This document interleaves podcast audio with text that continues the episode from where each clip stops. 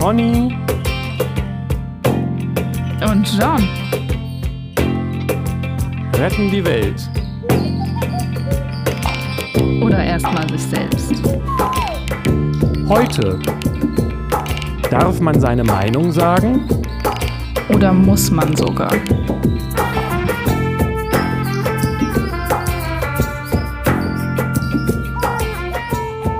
Halloween, Leute! Das wichtigste Fest im Katholizismus. Und Pony und John sind am Start. Ähm, wa- nein.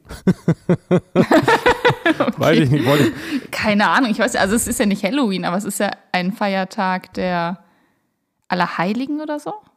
Oder bin ich da jetzt ganz falsch? Keine oh, da Ahnung. fragst mich Aber was. irgendwas ist da ja. Ich weiß, dass es das vor zehn Jahren noch nicht so stark hier gab. Also, dass es eigentlich ein importiertes, äh, äh, amerikanisch importiertes Ding ist. Da Aber, Mhm. und äh, Okay. da habe ich neulich auch den lieben Swami Savapriyananda zugehört, der nämlich meinte, dass, äh, dass es schon so ist, dass es so Kulturkapital, wie heißt das, kulturkolonialistisch oder wie auch immer man das nennen sollte, dass auch in Indien inzwischen Halloween gefeiert wird, glaube ich. Ähm, und dass die, und dass die, ich meine, es war Halloween und dass die Leute sagen, dass das, ähm, äh, das liegt ja daran, weil man damit Geld machen kann. Aber tatsächlich, äh, andersrum ist es eben nicht so. Weißt du, was Diwali ist? Nee, Das ist eins der größten Feste in Indien. Das war letzte Woche, glaube ich. Ähm, okay. das habe ich hier nur mitgekriegt, so dass das war. Aber ähm, Mhm. das interessiert dann wiederum keinen. Damit könnte man auch eine Menge Geld machen, wenn wir jetzt hier auch noch Diwali feiern. aber machen wir halt nicht. ist, glaube ich, der Jahreswechsel Ja, in genau. Indien. Ja, deswegen, also Halloween ist nicht nur, also nee, keine Ahnung. Auf jeden Fall weiß ich, dass da noch ein anderes, tatsächlich irgendwas Religiöses ist und ich glaube sogar was Katholisches. Und dass das auch dann mit so Allerheiligen, Lichterfest, Karneval, laut sein, Geister vertreiben, den Tod irgendwie, dass das so alles Thema ist in dieser Zeit. Und ich weiß nicht, ob Halloween damit da, daraus sich entwickelt hat, so kapitalistisch, oder ob das zwei unterschiedliche Sachen sind. Ähm, also ich glaube, das ist der Abend vor Allerheiligen. Ja. Steht hier bei Wikipedia zumindest. Und das ist ja dann, das ist dann doch ein katholisches Fest. Also war das so, ich habe das einfach Ja. nur so rausgehauen, aber es klingt, klang für mich so ein bisschen wie auch mit Karneval. Karneval ist ja auch nicht katholisch, aber dann ist ja kein kirchliches Fest oder was, glaube ich. Aber irgendwie dann doch so ein bisschen, weil es so eine Gegensache ist. Aber ich verschwimme mich jetzt hier in blutigen, unbekannten Gewässern.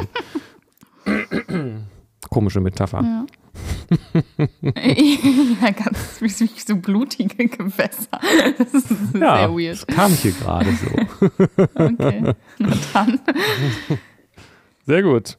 Hast Tja. du noch Housekeeping zur letzten Folge? Nein. Auch nicht. du? Okay. Nee. Ha.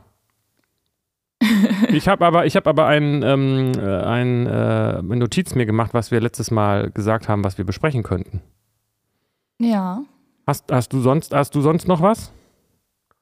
Ich habe noch Sachen, aber sag noch mal, was deine Notiz ist. Meine Notiz ist vergeben und vergessen, Schrägstrich, wie vergebe ich meinem Abmahnanwalt. Ja, ja, ja, ja, genau.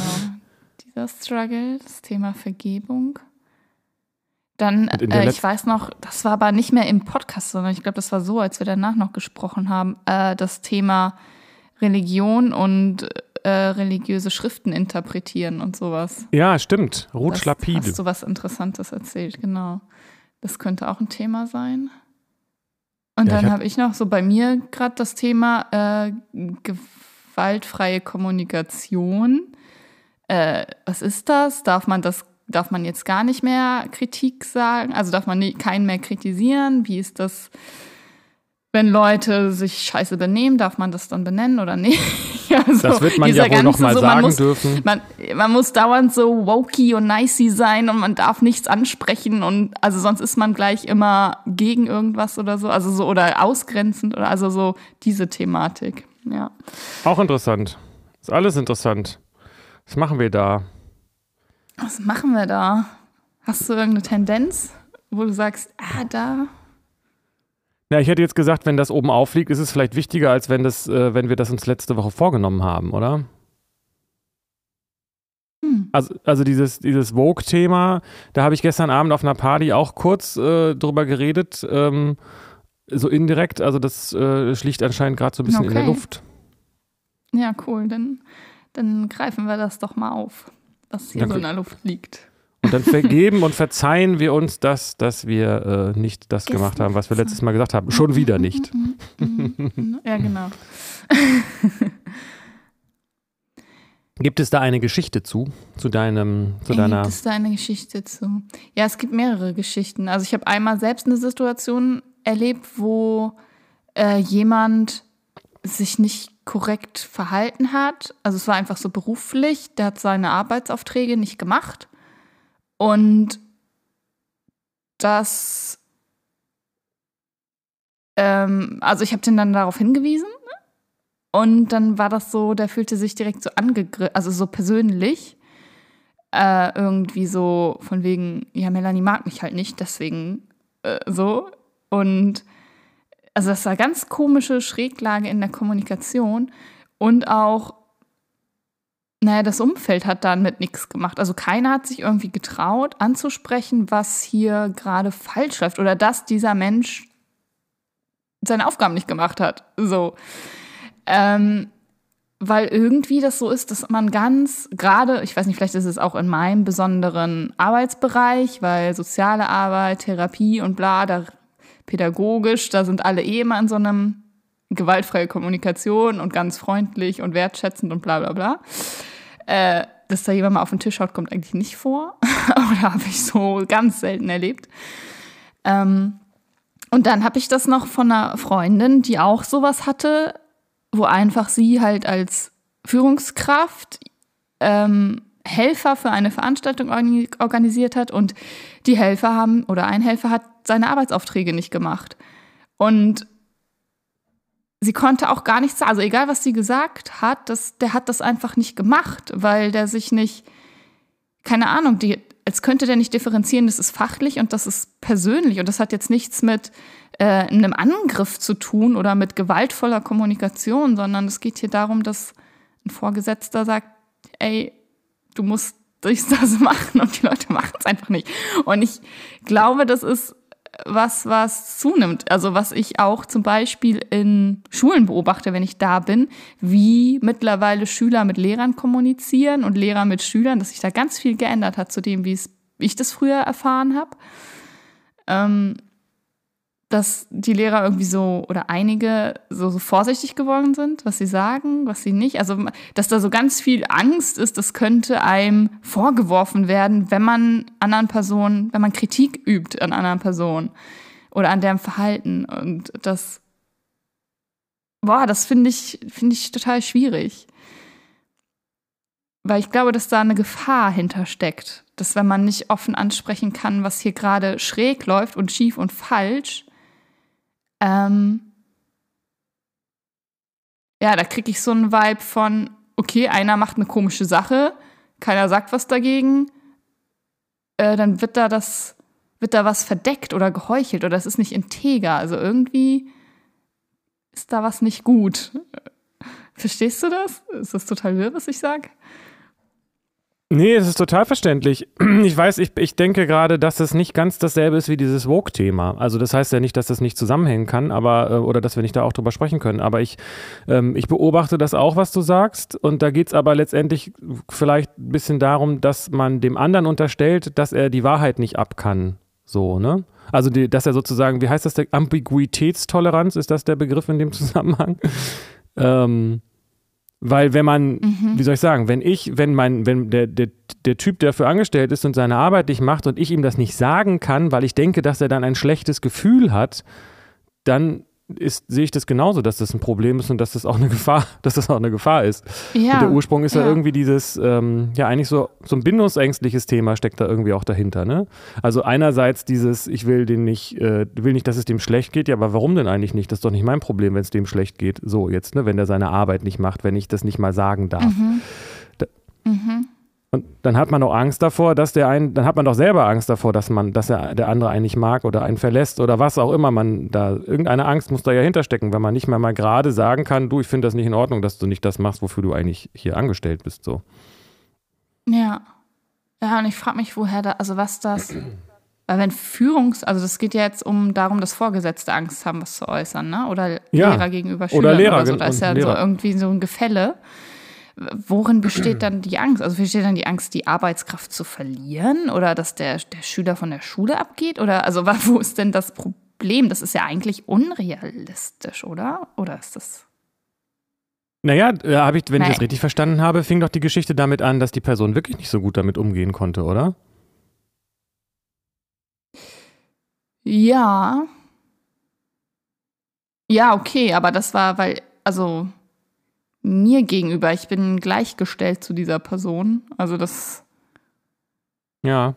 ich bin jetzt nicht vorgesetzt. Naja. Ähm, Aber trotzdem, äh, also das spielt ja eigentlich in dem Zusammenhang keine Rolle, oder inwiefern ist das wichtig? ja, das stimmt. Ja, und ich habe ja auch was gesagt. Also bei mir war ja nicht das Thema, ich traue mich nicht, das zu sagen. Aber ich habe wahrgenommen, dass andere, also keiner sonst hat das halt gesagt. So. Und das Und war bei- so ein Vibe von, äh, das ist gerade richtig unangenehm für alle hier, dass du ansprichst, dass der einen Fehler gemacht hat. So Ja. Genau, aber das ist, das kommt mir so ein bisschen vor, wie das, was ich auch mit Bindungsthematik meine, als ob die Kinder quasi alle da oder die äh, vielleicht äh, extremeres Beispiel die äh, Heimleitung im Kinderheim sozusagen, äh, die macht irgendwas blöd und das Kind äh, äh, sagt, äh, das eine, alle Kinder machen das irgendwie mit, weil in der Hoffnung, dass sie irgendwie keinen auf den Deckel kriegen und ein Kind spricht es dann an und dann haben alle Angst davor, dass sie alle darunter leiden müssen. Ich kenne ja die Person nicht, um die es da geht, aber äh, das ist doch man, man möchte, man rechnet mit der Fragilität des Gegenübers oder unterstellt Okay. das sozusagen und deshalb ähm, behandelt man alle wie rohe Eier, weil man, weil wir keine echten hartgekochten Männer mehr haben. Ja. Ja, stimmt. Und äh, jetzt ist mir auch so ein, so ein kleines Licht aufgegangen. Es geht eigentlich dann darum, um die eigene Fragilität. Genau. Weil, also, dass man unterstellt das den anderen, weil man selbst fragil ist.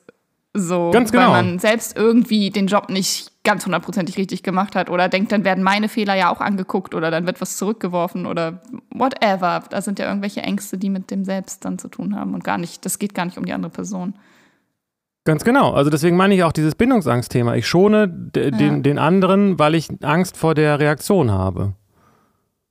Mhm. Aber die Reaktion wird sich, wird sozusagen, ähm, erinnert mich gerade auch so ein bisschen an, an den Ukraine-Krieg, ähm, aber davon abgesehen, ähm, dass man, man möchte den anderen nicht provozieren dass, und nachher macht er irgendwas, was einem selbst dann unangenehm ist. Oder vielleicht fühlt man sich dann schuldig, weil der andere Person es schlecht geht oder weil sie einen Wutausbruch kriegt, den man nicht verkraften kann oder weil sie dann zehn Tage krank ist und depressiv im Bett liegt und man dann das nicht haben möchte und so weiter. So. Aber es hat, es äh, passt insofern vielleicht doch ein bisschen zu diesem Vogue-Thema, weil da ja auch irgendwie Art Ja. so, so eine Art ähm, Schwäche als Waffe eingesetzt wird. Oder vielleicht ist das nicht gut formuliert, das war jetzt so äh, improvisiert, aber so, ähm, mh, es ist doch manchmal so ein Wettstreit, wer es am schlechtesten hat und deshalb Rechte, das Recht hat, anderen zu sagen, wie sie mit dieser Schwäche umgehen müssen. So. Mhm. Oder Nachteil Genau. oder was. Es ist alles, äh, Ja. freue mich auf die LeserInnen-Briefe. ähm, Ja, so. ja. Ja, genau. Und wir, ähm, es fühlt sich, wirkt auf mich ein bisschen so wie so ein Pendel. Ne? Früher war, hat man halt äh, solche äh, emotionalen Dinge einfach völlig ignoriert, sage ich mal, extrem gesprochen, hat gesagt, es sei ein Mann und tu, was man dir sagt. Mir hat es doch auch nicht geschadet und diese ganzen Dinge, also wo man auf diesen emotionalen Teil in dem Sinne gar nicht eingegangen ist, was ja auch nicht gut ist. Und heute wird es dafür Mhm. ein bisschen zu weit getrieben. Und das hat auch eine Verlogenheit, finde ich, wenn man nicht mehr Ja, genau. sagt, was man denkt oder so. Oder wenn man zu jedem Ja. Satz, den man sagt, äh, nochmal sagt, aber das ist jetzt auch nur meine Meinung und wenn du eine andere bist, dann darfst du die aber auch sagen und so weiter. Ähm, Ja. Ja, also dieses und auch das Sozialsprech. sich da so viel vermischt. Also ich meine, das ist ja ein Stück weit gut, diese Entwicklung, dass dann Arbeitskräfte nicht als Maschinen gesehen werden und wenn fachlich da was nicht läuft, ähm, dass man da schon ein Verständnis hat und den, den Menschen sieht und ja, okay, der, da ist gerade was privat los oder der hat starke Depressionen oder der hat damit zu kämpfen oder der hat diese Probleme in seinem Leben. Das ist ja ähm, eine schöne Entwicklung, so. Aber Voll. das dann, wie du sagst, dieses, also das dann als Ausrede quasi oder als Rechtfertigung und das dann als Grund anzuführen oder zu legitimieren damit, dass man fachlich äh, nicht korrekt arbeitet. Ja. Und das da müssen dann alle so hinnehmen. Und das ist nicht okay. Ja. so, dann, dann läuft das nicht. Genau, wenn ich krank bin und nicht arbeiten kann und trotzdem zur Arbeit gehe und dann meine Arbeit nicht mache, dann, dann mache ich auch, auch was falsch. Ja, genau. Und in diesem. Und das ist, ja, oh, das ist ein großes Thema, weil das ist eine große Angst. Ja, weil dann, ja, dann müssten wir ja alle zu Hause bleiben. Dann läuft ja gar nichts mehr, so ungefähr. Weil, weil alle krank sind? Naja, aber jeder hat ja seine Themen. Äh, naja, also, also solange ich meine Themen habe und meine Arbeit mache, ist doch auch alles prima. Nur wenn ich so, äh, wenn ich sozusagen, also ich rede jetzt, also wenn ich wirklich, ich weiß ja nicht, mhm. warum die Person, von der wir sprechen, die Arbeit nicht richtig macht. Ähm, mhm. Oder gar nicht oder was. Aber ähm, mhm. das Argument war doch, mir geht's nicht gut und deswegen kann ich meine Arbeit. Also vielleicht geht's dem nicht gut und deswegen kann er seine Arbeit nicht richtig machen. Ja, dann soll er nach Hause gehen und gesund werden, weil hier wird er nicht gesund und dann kann er seine Arbeit noch länger nicht mhm. machen. Mhm. Ja, okay.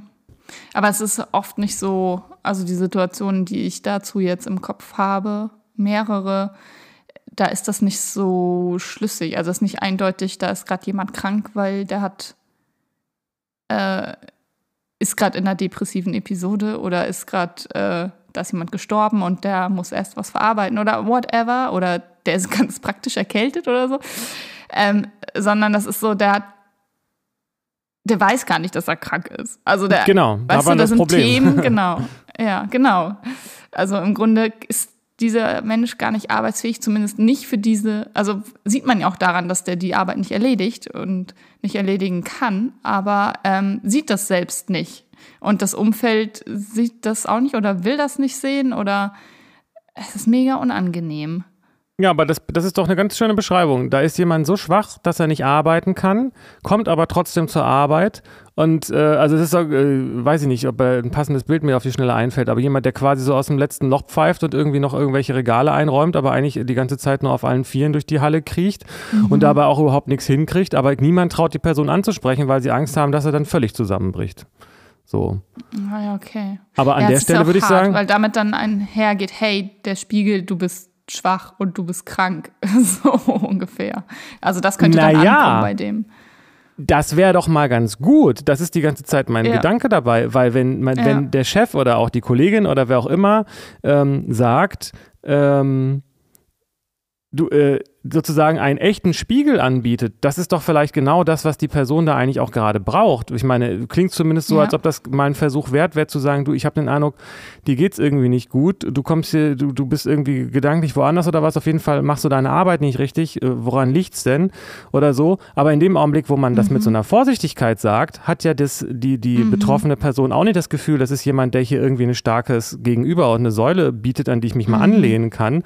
Und wenn alle darum so wackeln, dann dann, wackelt ja der ganze Haufen so. Das, heißt, das heißt, man tut dem Gegenüber überhaupt keinen Gefallen damit, wenn man sich von dieser Nein, Unsicherheit anstecken lässt. Ganz im Gegenteil. Dann fühlt er sich ja. unbewusst wahrscheinlich zusätzlich noch schuldig. Mir kann ja sowieso keiner helfen und alle gucken mich hier komisch an und ich weiß ja, dass ich nichts hinkriege und dann setzt das so eine Selbstbewusstseins-Negativspirale noch zusätzlich mit in Gang. Ähm, und äh, ja, zumindest vergrößert sich das Problem auf diese Weise, wie auch immer, genau. Ja, das sind ja diese Kreisläufe, ob nun ja. interpersonell oder zwischenmenschlich mhm. so. Ähm, das ist ja irgendwie dasselbe Muster und ähm, deswegen ist es gut, das anzusprechen, weil irgendwie klingt es für mich auch ein bisschen nach einem Hilferuf. Das stimmt. Mhm. Ja, das wäre eigentlich gut. Aber es geht oft nicht, weil man dann, also weil ich genau weiß, dass dann diese Arbeit ja, okay, die wird von dem schlecht gemacht oder halb oder teilweise gar nicht und dann wieder ein bisschen oder so. Aber wenn der wegfällt, dann, wird, dann entsteht halt eine Lücke. Und davor ist die Angst noch größer als das. dann nimmt man lieber hin, dass das halt so, so läuft, wie es läuft. Ja, aber das bestätigt das, was ich meine. Ähm, gesagt habe, dass, dass sozusagen in seinem Kopf ist es so, naja, wenigstens kann ich ja jetzt ein bisschen arbeiten ähm, äh, mhm. und, und, da ist so diese Spirale und bei den, äh, bei den gesamten Team dann eben auch. Ja, wenigstens ist er noch ein bisschen da, sonst bricht er weg. Aber diese Gedanken um das Thema, das kostet ja letztendlich viel mehr Energie, oder nicht? Also ich kenne die Situation natürlich nicht, ja. aber klingt jetzt so, als ob es auch sein könnte, wenn die Person nicht da wäre, als ob dann auch eine Menge Energie frei werden würde. So. Ja, klar. Vor allem ist es ja eh so, dass äh, andere dann äh, das ausbaden müssen, was genau, das dieser. Mensch nicht macht. Und wenn vornherein die Verantwortung anders verteilt wird, dann ähm, muss man nicht immer so auf letzten Drücker das noch auffangen oder so. Also das genau. würde sich dann anders lösen, ja. Also genau, mit Personen nicht da, meine ich natürlich dann nicht auf dem Job, ne? Das nur nochmal zur kleinen Klarstellung. Ja. ja, genau. Und das heißt, es ist genauso, wie es einen selbst viel Energie kostet, sich darüber bei sich selbst irgendwie damit schlecht zu fühlen, dass man was nicht hinkriegt und man dann noch weniger hinkriegt, gilt dasselbe auch für das Team so. Und die, man verlässt sich dann ja auch auf den anderen. Es ist total das Double-Bind auch. Ne? Man kann sich quasi auf den Kollegen nicht verlassen, man kann aber auch nicht so tun, als ob er nicht da wäre und nicht arbeiten würde. Es geht irgendwie beides nicht so richtig glatt. Ja. Mhm. Also der, ja, krass, der Fokus ist dann ja auch auf dem anderen, also, also sozusagen, wenn ich das jetzt mal so zusammenfassen darf, ist erstmal mhm. der G Gedanke, Mensch, dem geht es ja nicht so gut, da muss ich vorsichtig mit ihm sein, aber eigentlich geht es einem selber nicht gut mit der Situation und man muss ja immer erstmal für sich selber dann ähm, bei mhm. sich gucken, was man mit sich selber machen kann, bei sich selber machen kann. Ja, ja. ja genau. Also sonst ist dem anderen ja auch nicht geholfen, wie man merkt. Ganz genau. Krass. Ja. Und dann, genau, also das ist einmal das Thema. Und dann aber auch mit dieser, äh, dass überhaupt Vorgesetzte äh, Angestellten nichts mehr sagen dürfen oder Lehrer Schülern oder so, weil das dann immer so ein, ah, missbrauche ich hier gerade meine Macht und ist das Gewalt oder so. Also diese übertriebene Wokeness, also dieses ganz, man muss ganz bewusst und wach und alle Themen auf dem Schirm haben und genau aufpassen, was man sagt und wem man was wie sagt und so dazu führt, dass das unglaublich anstrengend ist, mit Menschen zu kommunizieren teilweise. Also Tja. erlebe ich so. Ja, nein, ich weiß, was du meinst, aber auch da bin ich wieder, also wie soll ich sagen, früher nannte man das wahrscheinlich irgendwie Charakterstärke oder irgendwie sowas, also oder überhaupt Charakterfestigkeit oder sowas. Ähm, das ist tatsächlich, ich meine, auch wenn ich diesen Witz nachher mit den Männern, vorhin mit den äh, Männern oh, den ohne hart gekochte Eier, aua, will man eigentlich gar nicht haben, ne? ja. Äh, gem gemacht habe, ist ja schon so die Tendenz, ähm, dass es, ich, ich, du, ist das Ambiguitätstoleranz? Ich weiß nicht, ob das das richtige Wort ist, aber ähm, es fehlt ein bisschen der mhm. Mut dazu, zu der eigenen Meinung zu stehen und das erstmal auszuhalten, dass andere vielleicht äh, da eine andere Meinung haben und auch ähm, einen dafür beschimpfen oder sowas. Und das hat ja auch doch Überhand genommen für meinen Geschmack, dass Leute ein, ein, ein äh, quasi aus ihrem äh, nicht, also ihren wahrgenommenen Nicht-Privilegien das Privileg sich nehmen, andere zu beschimpfen. also ist ja so ein, hat man bestimmt auch schon mal drüber geredet, ist ja eigentlich ja. So, ein, so ein bisschen so ein eskalierender äh, Kampf, ne? Äh, die einen sagen, ähm, ich weiß gar nicht, ob ich das jetzt alles wiederholen kann oder will, so, aber ich glaube, du weißt, was ich meine, oder? Also ähm, mir, ich bin, ich bin psychisch krank, deswegen darfst du mich nicht schief angucken. Deswegen musst du Rücksicht auf mhm. mich nehmen. Also dieses ständige Rücksicht auf sich nehmen, mhm. wo ja an mhm. sich überhaupt gar nichts dagegen einzuwenden ist, sondern die Frage ist nur, ob Leute denken, dass, äh, wo sozusagen ist ganz feiner Grad zu gucken, wo hört meine Seite und wo auf und wo fängt die der anderen Seite ja. an. Ja. Also dieses klassische Beispiel ist wahrscheinlich das Gender-Thema. Ähm, mhm. Und wenn und jemand sagt, ich, äh, möchte, ich möchte gerne das Pronomen ja. so und so.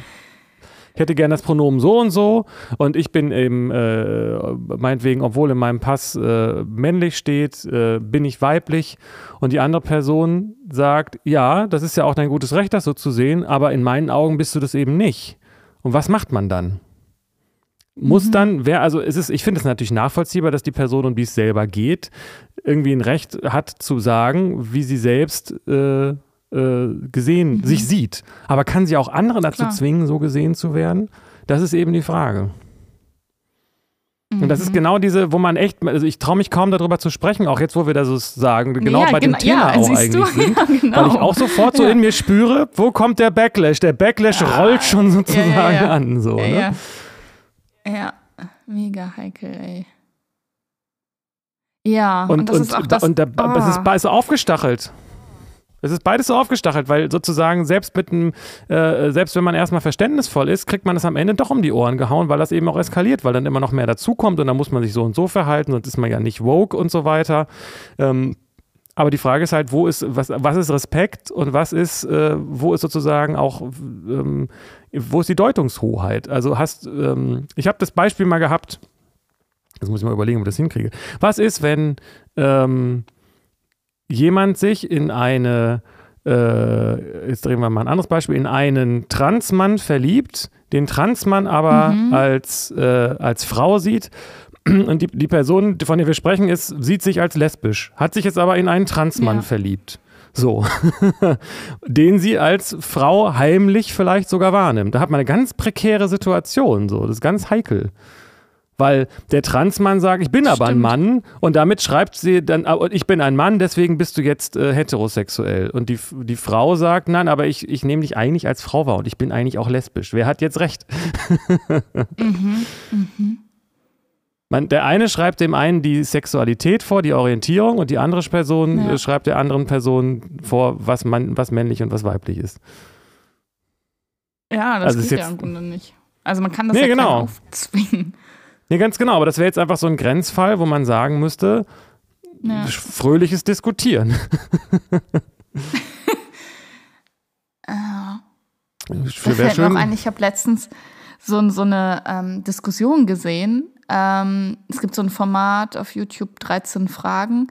Und Kenn da sind dann immer so Leute, die, kennst du, ja, die unterschiedliche Positionen haben und dann werden den Fragen gestellt und dann gehen die einen Schritt vor oder einen Schritt zurück, je nachdem, ob sie dem zustimmen oder nicht. Und da war das Thema Transgender auch. Und ich glaube, die Frage ist, sollte das Geschlecht frei wählbar sein? Das war so das Grundthema.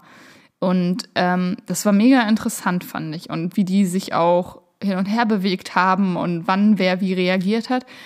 Und letztlich war es aber so, dass das nicht, dass das Format nicht ganz geschlossen beendet werden konnte, dass eine Person gesagt hat, nee, ich gehe jetzt aus dieser Diskussion raus. Also, dass man, das war nicht möglich, auch in diesem Rahmen, der ja vorher gesetzt war, hey, das ist eine Diskussion, es geht hier nicht um die Menschen als, also um eine persönlich, um persönliche Angriffe oder was, dass jemand sich aber trotzdem so gefühlt hat, so also dem Thema nicht, da einfach nicht mehr weiter dran teilnehmen konnte, an dieser offenen Diskussion und an diesen Fragen. Und dass dann diese Angst natürlich verstärkt wird. Ja, können wir über dieses Thema nicht frei und offen sprechen. Also dürfen wir gar nicht alles auf den Tisch bringen, was uns dazu beschäftigt. Also das, das finde ich so gefährlich, dass man, wenn man diese Angst hat, nicht frei sprechen zu können. Weil aus der Angst heraus, dass Menschen sich angegriffen fühlen und dann zurückziehen. Und das heißt ja nicht frei sprechen, dass man respektlos spricht oder gewaltvoll oder jemanden angreifen und also, und aber trotzdem, auch wenn das vorher gesetzt und gesagt wird und so einen Rahmen erfährt, wir haben hier ein bestimmtes Format und sowas und es geht nicht darum, jemanden auszugrenzen, dass dann auch darin das gar nicht mehr oder nicht mehr, weiß ich nicht, aber nicht möglich ist, offenbar. Es ist dieselbe Situation letztendlich wie die vom Anfang, weil die Frage ist, warum sagt man nicht seine Meinung zu einem Thema und warum spricht man nicht frei? Es verbietet einem ja keiner, beziehungsweise ist es äh, keiner da, der einem das verbieten könnte. Ja.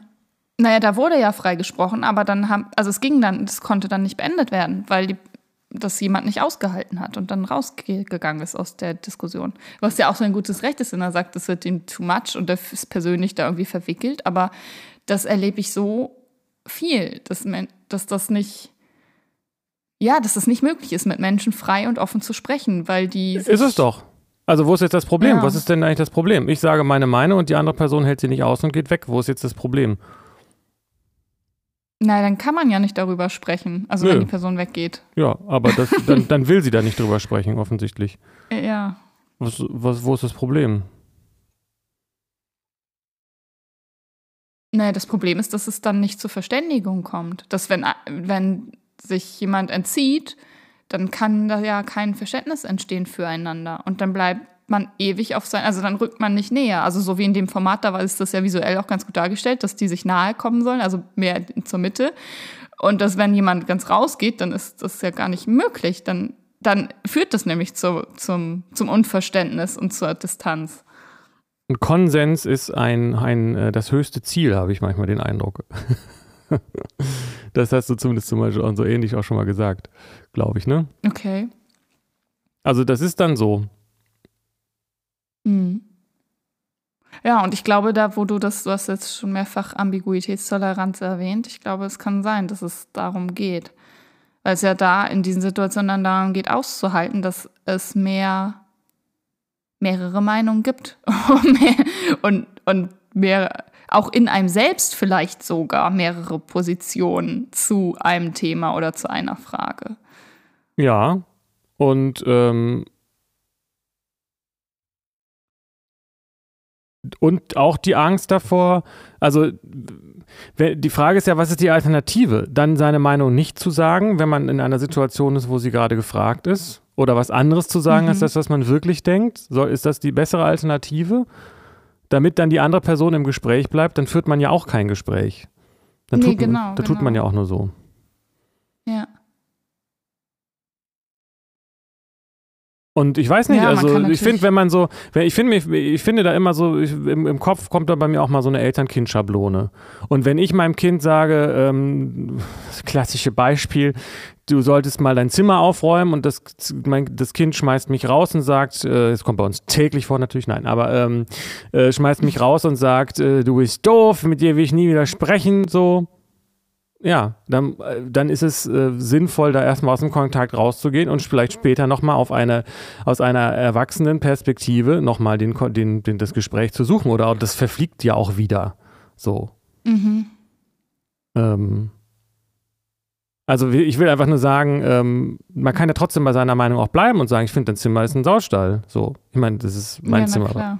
Mein Zimmer war früher ein Saustall, aber ähm, also, also ich glaube, dass we- wenn jemand das nicht aushalten kann, dann, dann Ja. ist man, dann merkt man doch, dass das eine Person ist, die in der schwächeren Position ist. Und das Beste, was man in so einer Tu- Situation machen kann, ist in der stärkeren Position, also in der stärkeren Position ist das falsche Wort, also in einer, in einer klaren Position zu bleiben für sich selbst ähm, und da aus der heraus auch das Mitgefühl für das Gegenüber zu entwickeln, aber nicht daraus zu schließen, dass man seine eigene Position verlassen muss, damit der andere sich besser fühlt. Man kann sie vielleicht verlassen, wenn man Mhm. darüber redet, aber das kann nicht die Voraussetzung für das Gespräch sein. Nee, genau. Also das, dafür müsste man ja erstmal dann miteinander darüber reden können. Ganz genau. Aber das ist, glaube ich, sehr subtil, weil ähm, das, da, da, da läuft ganz viel auf so einer unbewussten oder vielleicht sogar auf einer energetischen äh, Ebene ab, ähm, Mhm, dass der andere merkt, Mensch, der hat seine Meinung gesagt, aber eigentlich merke ich auch, der findet mich nicht persönlich scheiße und der will mich auch gar nicht angreifen, der hat einfach nur diese Meinung. Mhm. Ist aber in, dat, aber in dem Augenblick, wo man selber so unsicher ist und sagt, na, ich weiß gar nicht, ob ich das jetzt sagen darf, aber dann damit bildet, bietet man kein klares Gegenüber und das verunsichert das Gegenüber. Und wenn man einfach sagt, das ist meine Meinung, es ist aber auch nicht schlimm, wenn du das anders siehst, dann hat man, dann bereitet man selbst den Boden für ein Gespräch, in das der andere mit einsteigen kann. Aber wenn er merkt, klar. wenn er merkt, ich, er kann mich auch mit seinem Rausgehen erpressen und auch dazu bringen, dass ich eine andere Meinung habe oder Mhm. ihn anders zu behandeln, dann merkt er ja, wie so ein pubertierendes Kind, ich habe Erfolg mit meiner, mit meinem, mit meinem, mit meiner Ja, ja. Strategie. Ja. Es ist eigentlich ein Machtkampf und die Frage ist, ob man auf den einsteigt. Oder ob man sieht, es geht hier überhaupt nicht um Macht oder um Recht. Wir können auch unterschiedliche Meinungen haben, fertig aus. Genau, genau, darum geht's ja.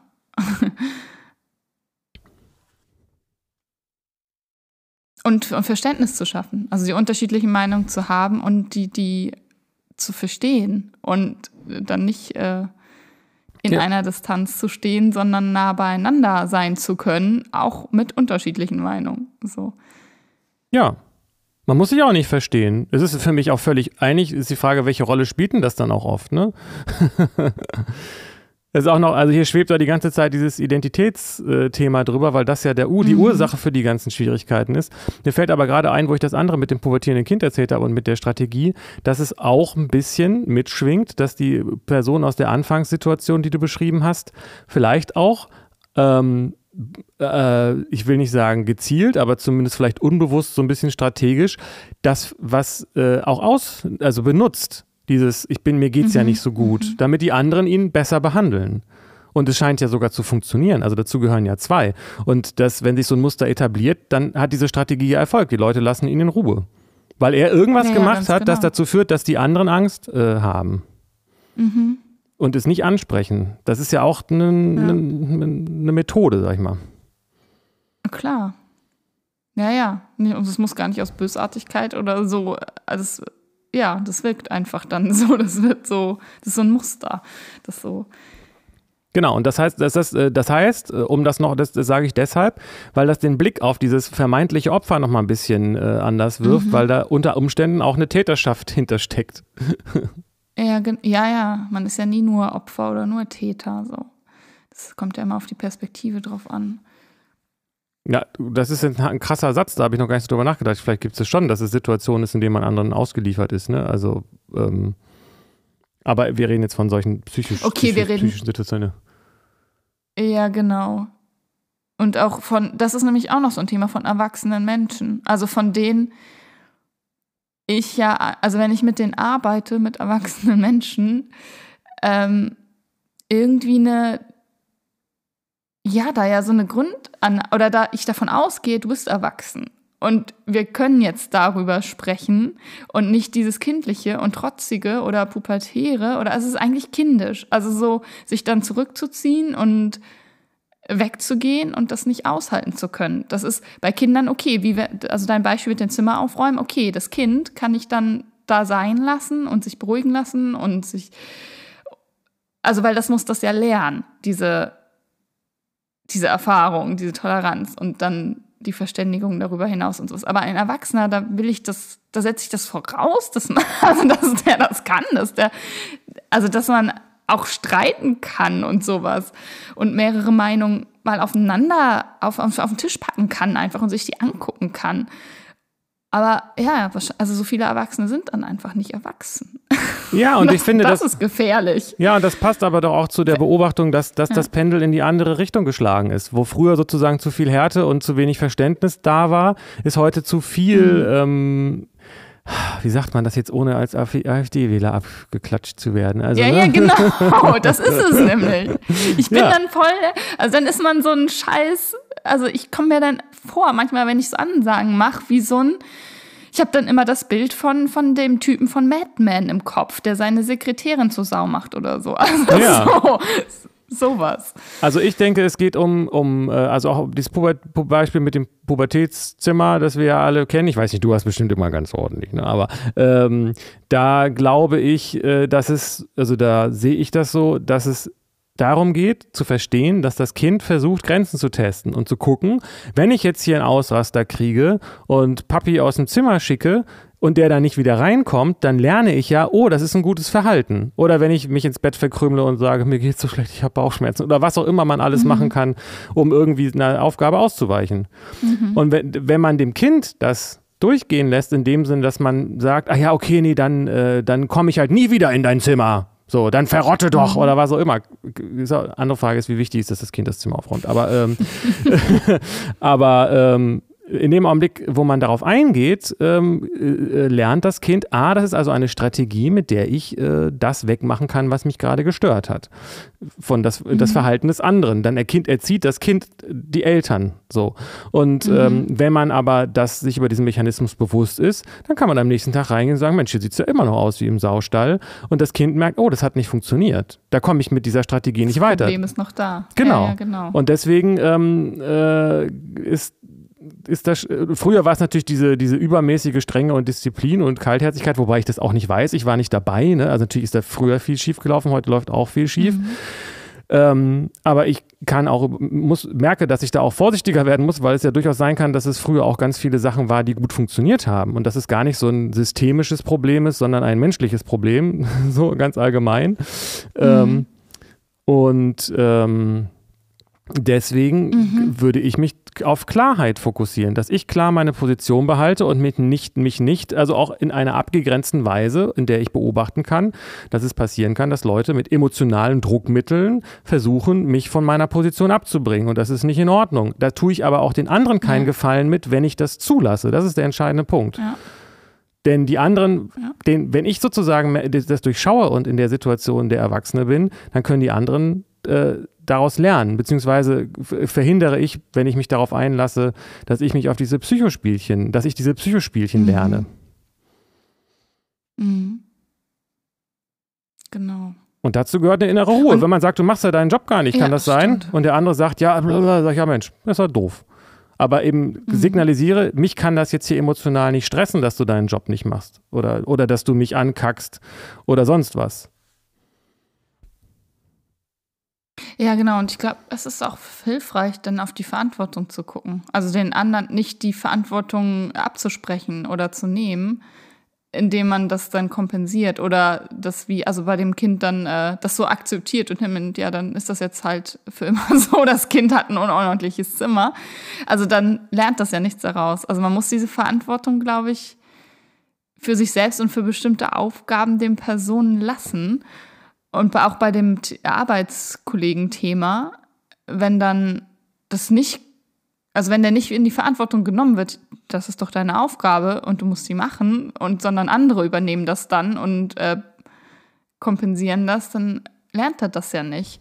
Aber das, das Blöde ist, dass das äh, bei den Erwachsenen, bei der Arbeitssituation, äh, also ich bin ja nicht Elternteil von meinen Kollegen. Oder also man, das sind ja, also, also dass dann erwachsene Menschen nicht erzogen wurden oder nicht so ja klar sind, reif sind, die Verantwortung zu übernehmen für sich und ihre Aufgaben.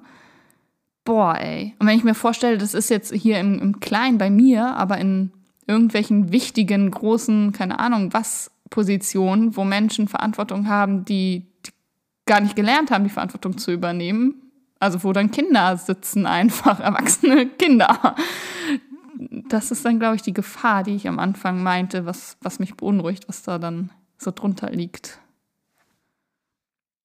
Ja gut, das ist natürlich, also ich finde, das mit der Verantwortung ist ein wichtiges Stichwort in dem Zusammenhang. Deswegen finde ich das mit dem Kinderzimmer auch nicht so, ähm, nicht so super treffend, weil im Grunde genommen trägt ja, wenn jetzt nicht irgendwie sonst wie der Schimmel ausbricht oder die ganze Wohnung deshalb stinkt, erstmal nur das Kind die Konsequenzen der eigenen Unordnung in, in seinem Zimmer. Äh, wenn der Kollege seine Arbeit nicht macht und ich deshalb wegen auch nicht arbeiten kann, äh, hat das eben auch Konsequenzen für mich. So, ne? Mhm, Sonst würde ich das genau. ja vielleicht auch gar nicht merken oder würde mich gar nicht betreffen, sag ich mal. Deswegen ist Verantwortung schon wichtig. Ich, ich glaube nur, das, was du jetzt gerade am Ende beschrieben hast, klingt für mich so, als ob das irgendwie für mich ein bisschen zu weit von meiner Situation weg ist, weil ich vielleicht habe es auch nicht ganz verstanden, aber wenn jetzt irgendjemand irgendwo seinen Job nicht äh, richtig macht, dann habe ich da gar nichts mit zu tun. Also nicht, nicht direkt, da kann ich ja nicht auf so einer persönlichen Ebene dahin gehen und ihm das sagen, dass er das, dass er das machen soll. Oder was meinst du gerade? Also das, wir reden ja, ist ein Unterschied, ob ich von einem Kollegen rede oder von einem Politiker einer anderen Partei und ich selber bin gar, in gar keiner und gar nicht in der Politik. Ja, klar. Aber zum Beispiel, also Menschen in, wo das, also wo du durch die Konsequenzen betroffen bist. Also wenn, also von politischen Entscheidungen sind wir ja betroffen meistens. Also ja. wenn Gesetze erlassen werden oder Regeln oder was auch immer. Und wenn, wenn da ein Kind sitzt und nichts entscheidet oder die Verantwortung abgibt oder seine Aufgaben nicht macht, ich muss voll an Olaf Scholz denken. ich will jetzt nicht damit sagen, dass Olaf Scholz ein Kind ist, aber der kommt mir, das, also es kommt, der kommt mir jetzt dazu in den Sinn, weil der so ein also, also sowas von unentschlossen und aber unreife Entscheidungen treffend und unklar seiend und also, also ich habe nicht das Gefühl, der übernimmt Verantwortung für sein Handeln. Nö, ich auch nicht. So gar nicht. Ja, ja genau. Naja, und ab, genau, und da ist das dann, wenn solch genau, und da ist es dann eben eine, also das birgt eine Gefahr, wenn Menschen mit viel Verantwortung Verantwortung nicht übernehmen. Ja, ja, aber Vulkanausbrüche sind auch gefährlich. Ja, das stimmt. Also die Frage ist ja, ähm, was kann ich dagegen machen? Und da ist für mich ein anderer Punkt, ob es mein Kollege ist oder der Bundeskanzler. Ich kann dem natürlich einen Brief schreiben, ich kann den äh, nachts besuchen und ihm mal sagen, dass ich das nicht so gut finde oder was auch immer. Aber ja, vielleicht soll. Aber der braucht ja dann wohl mal einen klaren Spiegel. Und jemand sagt, ey, du kannst deinen Job nicht machen, bleib mal lieber zu Hause und werd gesund und kümmere dich um deine Team. Ja, ja, aber ich sehe jetzt irgendwie nicht so die große Chance, dass, dass ich ihm den bieten kann dass das funktioniert. Ich weiß nicht, ob er bei uns zuhört, aber soll aber sich. Olaf, melde dich. Ich kenne dich zwar nicht, aber melde dich, wenn du mit uns reden möchtest. Du bist herzlich eingeladen. so, mehr kann man, damit haben wir doch jetzt getan, was wir tun können, oder? Also, weiß ich nicht genau. Man ja, weiß ja nie so genau, was die Konsequenzen des Verhaltens sind. Aber ich, ich finde, ja. das ist auch wichtig zu akzeptieren, dass man manche Dinge äh, nicht in dem eigenen Einflussbereich liegen. Ja, klar. Zum Beispiel der, der ähm, man kann eben nicht alleine die Welt retten. Man kann auch nicht Olaf Scholz retten und auch nicht Deutschland. ja. Ich finde diesen, diesen Identitätsbegriff an der Stelle immer noch sehr wichtig, der, der eigentlich auch schon seit sehr langer Zeit, wenn nicht von Anfang an durch unsere Podcasts geleitet, leitet, leid, mhm. leidet, äh, wie heißt das? Egal. Ähm, denn ähm, dieses Gender-Beispiel eignet sich dafür so besonders gut, finde ich, weil, ähm, ja. weil man, man kann ja immer nur sich angegriffen fühlen, wenn man sich mit irgendwas identifiziert. Und ob es nun der beliebte mhm. Fußballverein ist, der, wo man, wenn jemand sagt, Bayern München ist scheiße und man ist Bayern München-Fan, dann fühlt man sich ja angegriffen. Anstatt zu sagen, ja, das ist mhm. doch deine Meinung so. Ähm, und mhm. wenn jemand sagt, ich, ich sehe dich aber nicht als Mann und man, man, äh, man, aber man identifiziert sich, das ist ja auch echt, ich finde das, ich habe mich, ich war ja früher auch sozusagen ganz tief in diesem Thema so drin mhm. und habe hab mich genauso verhalten und gefühlt, wenn jemand so und so darüber gesprochen hat und habe auch die etwas irritierten und auch ein bisschen resignierten Blicke geerntet, die ich damals noch nicht so richtig verstanden habe. Ähm, aber wenn jemand sich also in diesem Gender-Thema geht es ja tatsächlich buchstäblich auch, wie es ausgesprochen wird, um Identität. Die sagen nicht, also mhm. da, wo das im, im, Hotspot sozusagen ist ja, nein, ich bin ein Mann. Und wenn jemand das dann anzweifelt, dann sind sie angegriffen, so, weil sie nicht das ja. äh, so. Und sie sagen, also, es ja. ist ja nicht so, als wenn jemand sagen würde, Jetzt fällt mir kein gutes Beispiel ein. Ich bin, ähm, das ist ja nicht eine Eigenschaft wie schlampig zu sein. Ich bin aber schlampig. Nö, ich finde dich eigentlich ganz ordentlich. Na, okay, dann so. Also, weißt du, was ich meine? ja, ja, genau. Und, dann, ja. und da diese Identifizierung äh, ist da Programm. Gerade in dem Zusammenhang. Sonst würde das ganze äh, Gender-Identitätsthema ja keinen Sinn ergeben. Ja, das stimmt. Und da kommt das her. Und deshalb ist dieses, äh, ich, ich, weiß nicht, ob ich den gesehen habe, dieses 13-Fragen-Ding, aber deswegen nehme ich mal an, ist das gescheitert und diese eine Person ist gegangen. Weil sie mhm. das nicht aushalten konnte, dass, dass ähm, weil sie sich zerstört gefühlt hat. Weil jemand, also ich weiß, ich weiß, weiß nicht, mhm. wie es da war, ne? aber ähm, das ist das, was dann passiert. Das kann man dann nicht aushalten, weil man fühlt sich zerstört, weil jemand, äh, weil jemand das angreift, für das man sich selbst hält. Ja. Ja, ja, genau. Ich fand das mega schade, weil ich dachte, oh Mann, ich hätte so gern gewusst, wie die, ja, wie, wie die Meinung ist und die Antworten noch von dieser Person und sowas und wie, ob die noch zueinander finden am Ende oder wie nah die zueinander finden und sowas. Und ja, wenn sich dann jemand entzieht, weil er sich angegriffen fühlt und das nicht aushält, dann ist das nicht, nicht möglich da. Naja, aber was steckt denn dahinter? Identität ist doch das, das Thema überhaupt. Ähm, ist das so?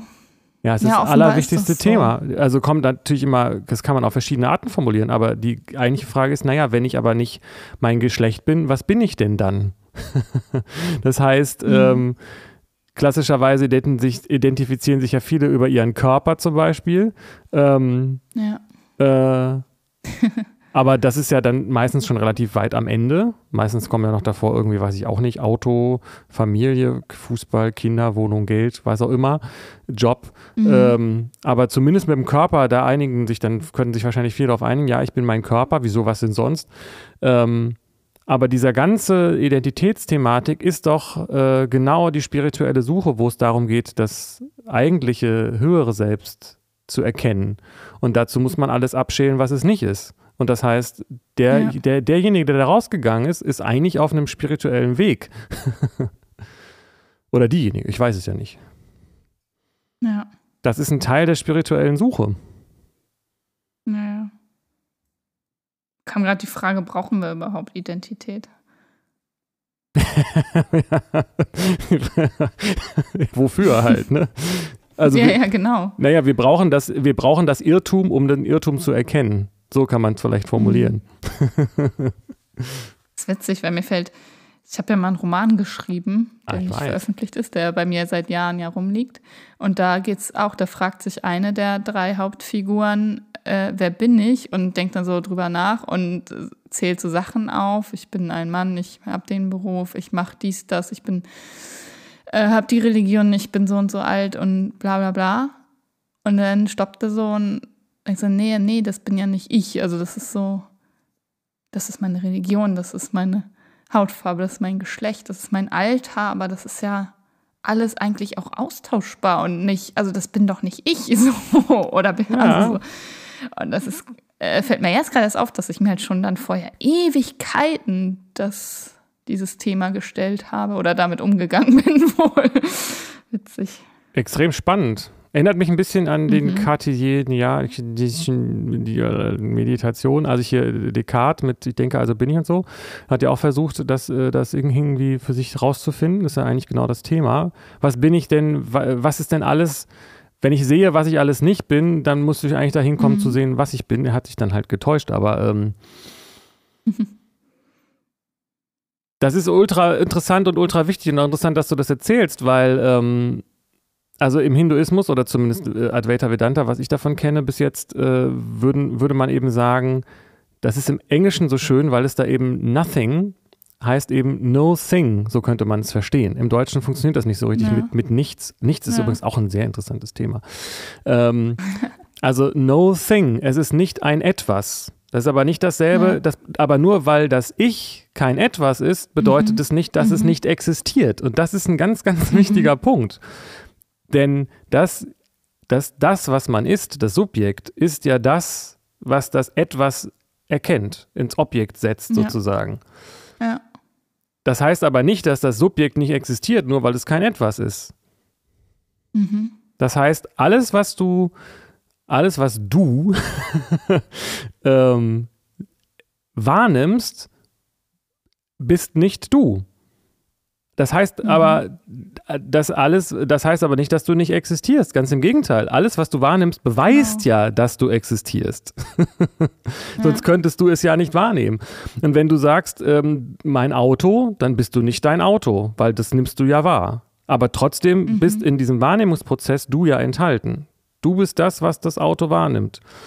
Und genauso ist es auch bei, äh, was auch immer da in dem Roman steht. Ich habe ihn ja noch nicht gelesen, aber ähm, äh, wäre mal interessant, die Stelle nochmal rauszusuchen vielleicht. Ähm, so, weil man ist ja auch nicht sein Körper. Mein Körper, den nehme ich ja wahr. Also kann Nee. ich das ja nicht sein. Ja, ja, genau. Ist doch logisch. Ja. Ich kann aber auch nicht, ich kann aber dir auch nicht erklären, was, was dieses Subjekt ist, weil in dem Augenblick, wo ich es dir erklären würde, müsste ich es ja äh, ein, als ein Objekt sehen und das geht nicht. Das soll, braucht man auch gar nicht versuchen. Das macht gar keinen Sinn. Mhm. Ich glaube, dass, also mir kommt ja jetzt auch gerade in den Sinn, dass das so ein bisschen das auflöst, mein Dilemma, das ich immer habe mit Frau Mann und wo ist da eigentlich der Unterschied? Und dass ich immer denke, ja, ich bin, klar bin ich eine Frau, also das ist schon irgendwie klar und das nehme ich, aber dann ist es meine Wahrnehmung von meinem Körper oder meiner Biologie, meiner Rolle, wie auch immer, dass das irgendwie Frau ist, aber nicht, das bin nicht ich. Und deswegen spielt es auch keine Rolle. Also deswegen ist es auch egal, ob man das nur Frau nennt oder Mann oder weiblich oder männlich. Das ist, das bin ja nicht ich. Das ist genau der Punkt, den ich gerade meinte mit der Identität. Du bist keine Ja. Frau. Das kann, das, das, die Frage, was Ja. eine Frau ist und ob Melly eine Frau ist und was das beinhaltet, gesellschaftlich, körperlich, emotional, Mhm. gedanklich, prägungstechnisch und fortpflanzungsmäßig oder was auch immer, das ist ein ganz Mhm. anderes Thema. Das, das kann man ja gerne drüber Mhm. reden. Das bist aber alles ja nicht du. Genau. Und wenn du, äh, und äh, solange du dich damit identifizierst, eine Frau zu sein und du sagst, du bist eine Frau, bist du im Irrtum. Ja. Das macht Sinn, weil ich mich nicht damit identifiziere. Also ich nehme das wahr und habe diesen weiblichen Körper und das alles, was damit dranhängt, kann ein Kind kriegen, bla bla. Ähm, aber ich bin nicht damit identifiziert. Und deswegen macht auch dieses, dieses Ding mit, äh, du bist nicht in deiner weiblichen Energie oder sonstigen Krams, den ich immer nicht verstehe oder so muss man sich als Mann verhalten oder so. Frauen Polarität, bla bla blups, das ist alles so, ja, nee, aber das bin ja nicht ich. Also das, Kann ja trotzdem da sein. Ne? Deswegen ist das so ein schmaler Grad. Die Frage Ja. ist, ob man sozusagen das nicht versteht und damit nichts zu tun hat oder ob man es wahrnimmt und sagt, ja, aber das bin ja trotzdem nicht ich. mhm. Also die Frage, man kann sich ja auch trotzdem mit seinem, seinem Geist identifizieren, aber entscheidend ist ja dieses Gefühl, das bin nicht ich. Das alles ja, ja, bin genau. ich nicht. Ja, Und, und dazu, vielleicht fast noch wichtiger, und trotzdem ist da ja irgendwie ich. ja, ja, genau. Es, Ich bin ja, Ja. da.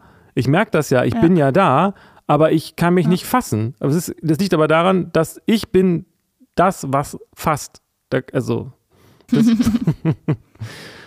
mhm.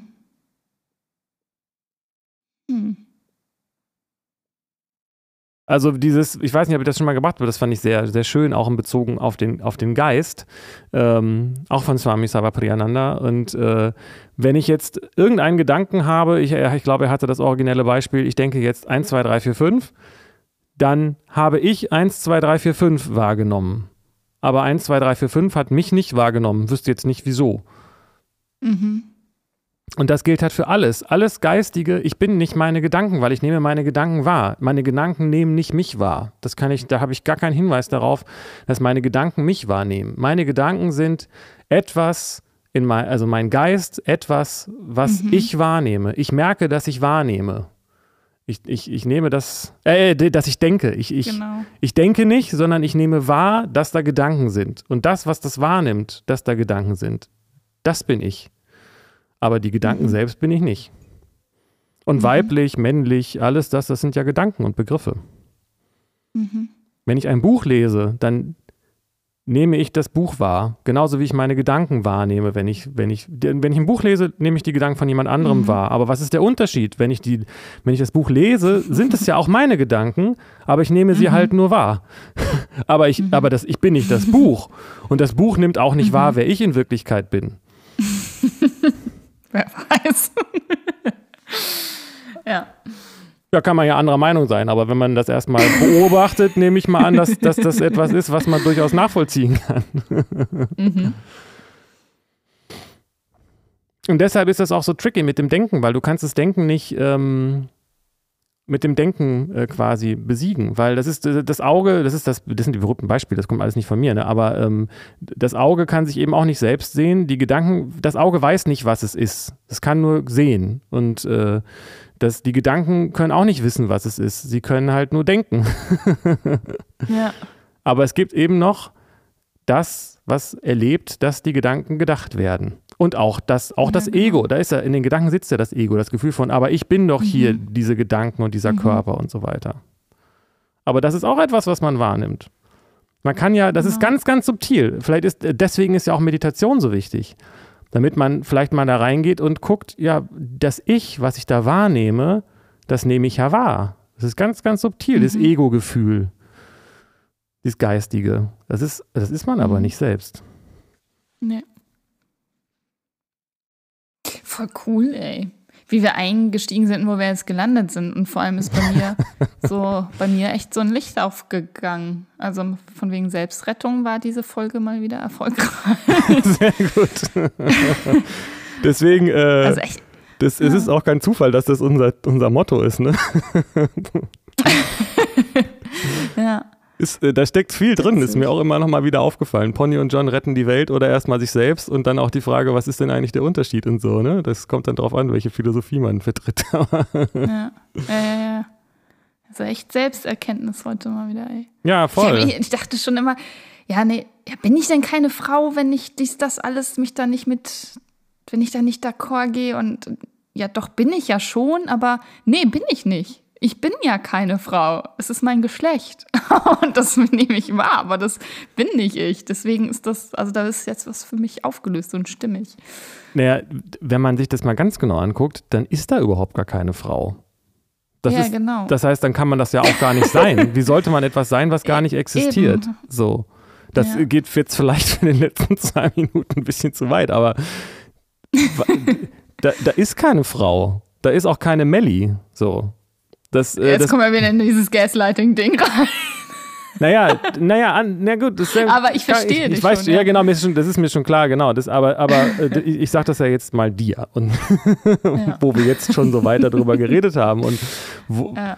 was ist Melli? Das, ist, das könnte man sich fragen. Und da kommt, kann man eigentlich nur zu dem Schluss kommen, wenn man lange genug drüber nachdenkt oder nachfühlt, dass es eigentlich eine, eine Konstruktion ist, die eigentlich auf Sand gebaut ist und, und überhaupt nicht funktioniert. So.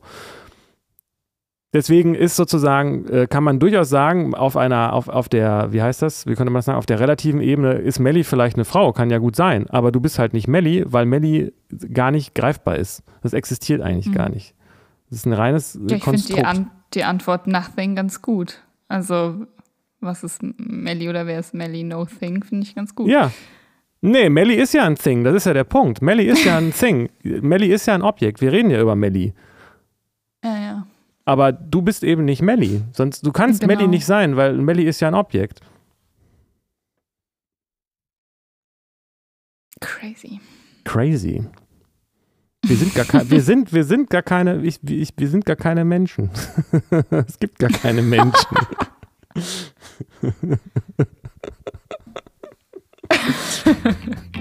Das ist der, das ist der große, große Wi- Witz des Universums. Und Gott lacht sich schief. Ganz genau. Ja. aber, aber nicht aus Gehässigkeit, sondern aus, aus, aus Freude. Nein. Ne? Ja. Okay. Ja, dann bis Bis nächste, Nächste Woche. Woche. Genau. Danke. Tschüss.